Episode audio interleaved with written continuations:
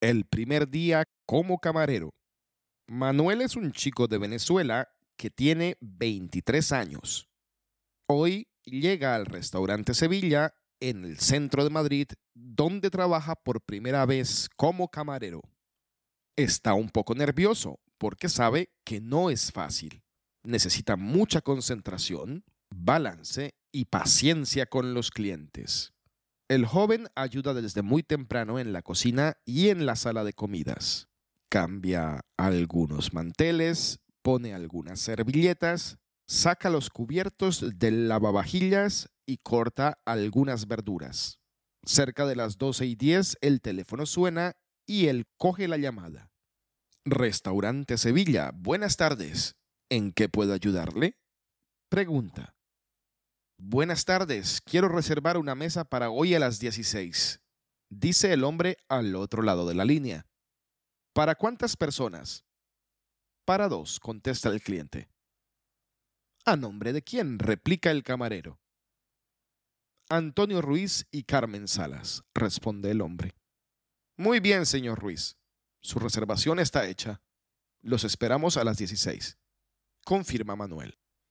En poco tiempo llegan muchos clientes. En la primera mesa hay una pareja de abuelos que no se decide qué quiere comer. En la segunda están sentados dos chicos jóvenes que hacen bromas todo el tiempo. En la tercera se encuentra un grupo de compañeros de oficina que leen el menú en silencio. Y la cuarta mesa está reservada. Camarero, la carta, por favor, grita desde su lugar uno de los dos amigos bromistas. Sí, señor, aquí la tiene, dice Manuel. Mientras tanto, la pareja mayor se decide a ordenar. Camarero, ¿podemos pedir? Pregunta la señora. El joven mueve la cabeza de forma afirmativa y se acerca con su libreta. Por favor, para mí de primero una sopa de espinacas y de segundo pollo frito con arroz, ensalada de zanahoria y zumo de naranja. Pide la señora. Yo no estoy seguro, dice el señor. De primero le recomiendo una sopa de verduras y de segundo un bacalao al pilpil con puré de patatas y ensalada mixta. Para beber le ofrezco una copa de vino de la casa, sugiere el camarero. ¿Sabe? Yo quiero mejor un filete de ternera y de primero no quiero nada. Decide el señor mayor. Cuando Manuel se gira y camina en dirección a la cocina, el hombre lo llama. ¡Espere! El joven vuelve con paciencia y lo escucha. Mejor el bacalao al pilpil que usted recomienda, porque mis dientes no son muy fuertes, afirma el viejo. Mientras tanto, el grupo de compañeros de trabajo tiene hambre y quiere comer cuanto antes. Camarero, estamos listos, grita desde su lugar uno de ellos. Manuel se acerca. En la mesa hay dos mujeres, Claudia y Paula, y dos hombres, Juan y Sebastián. ¿Qué les doy? pregunta el joven. Para nosotras, solo ensalada. Para mí, de atún con vegetales. Y para mi amiga Claudia, de lechuga, pepino y tomate. Y una jarra de zumo de manzana natural. Hace el pedido Paula. El chico escucha con atención. Para mi amigo Juan, una chuleta de cerdo con salsa de setas y de postre una tarta de nata. Para mí, unas costillitas de cordero. Ordena Sebastián. ¿Qué quieren de beber? Pregunta Manuel. Dos cervecitas. Contestan al mismo tiempo los amigos. El camarero entra a la cocina y le comunica al cocinero lo que los clientes desean. En 15 minutos salen los platos, se escucha decir.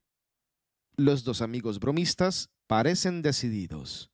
Yo quiero una rana asada y de postre un caracol en su salsa. Pide uno de ellos. Manuel lo ve, pero no entiende lo que pasa. Y yo quiero un cobayo a la parrilla con patatas fritas. añade el otro amigo. Pocos segundos después, los jóvenes no pueden controlar más la risa. Señores, por favor, tengo mucho trabajo y es mi primer día aquí. No es gracioso.